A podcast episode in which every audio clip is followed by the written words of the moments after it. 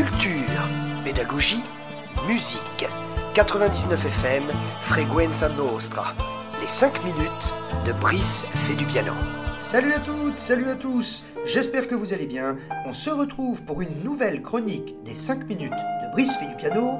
Aujourd'hui, un focus, et plutôt même un portrait, compositeur, interprète de génie près de 30 ans après sa mort. C'est sa vie autant sulfureuse que sa composition qui continue de faire parler à travers les productions cinématographiques comme radiophoniques. Je vous laisse découvrir en musique de qui il s'agit.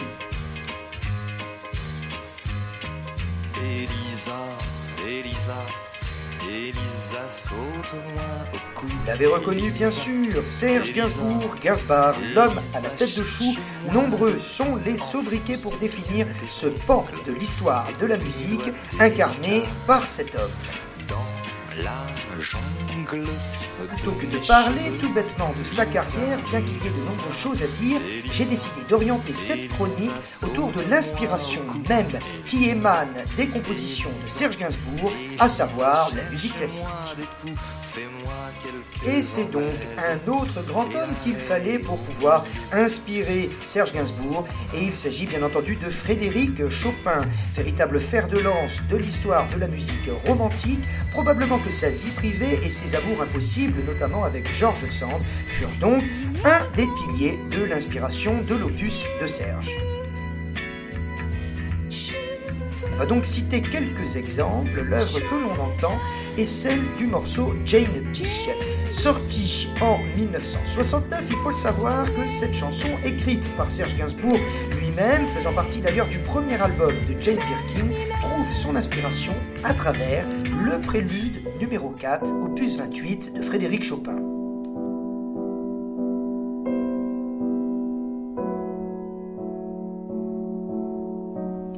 Entend une autre œuvre encore de Serge, pour les personnes qui connaîtraient pas, il s'agit de Dépression au-dessus du jardin, bande originale de son film Charlotte Forever, qui est sorti en 1986.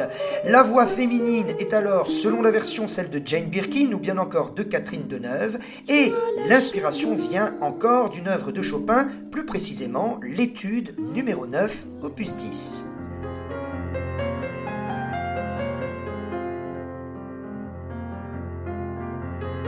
Suivons encore avec un dernier exemple par rapport à Frédéric Chopin, Limon Incest.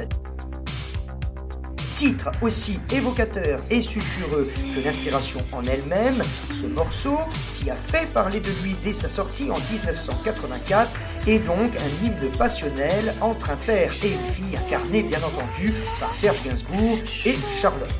Là encore, l'inspiration vient d'une autre œuvre de Chopin, plus précisément l'étude numéro 3, opus 10, que certains pianistes pourront se reconnaître à travers cette chronique, la connaîtront plutôt sous l'appellation tristesse. Mais au sens large du terme, il faut savoir que l'inspiration de Serge Gainsbourg à travers ses productions radiophoniques, stéréophoniques ne vient pas uniquement de Frédéric Chopin, mais bien entendu de toute l'époque de la musique classique. On trouve donc à travers son opus des inspirations à l'univers de Ludwig van Beethoven, compositeur de l'époque classique, ou bien encore de compositeurs de l'époque romantique et post-romantique comme Dvorak, compositeur tchèque, Brahms, ou bien encore Khatchatourian, compositeur d'origine arménienne. Alors certains, suite à l'écoute de cette chronique, se diront finalement que le génie émane d'une personne qui n'a fait que pomper, qui n'a fait que voler, le terme juridique étant bien entendu le plagiat. Pour ma part, c'est un avis totalement subjectif. Je pense, à travers ce que je produis en pédagogie, en production artistique ou bien encore en concert, qu'on est tous et toutes le fils de quelqu'un musicalement et artistiquement. L'inspiration n'est que quelque chose qui nous permet de grandir, se niveler vers le haut. que la fumée. Alors je terminerai, chers auditeurs et auditrices de Frequenza Nostra, avec cette citation qui, bien sûr, vient de la bouche de Serge Gainsbourg, qui se défend du coup de tout plagiat en disant J'aime la grande musique, moi je fais de la petite musique, de la musiquette. C'est un art mineur, donc j'emprunte.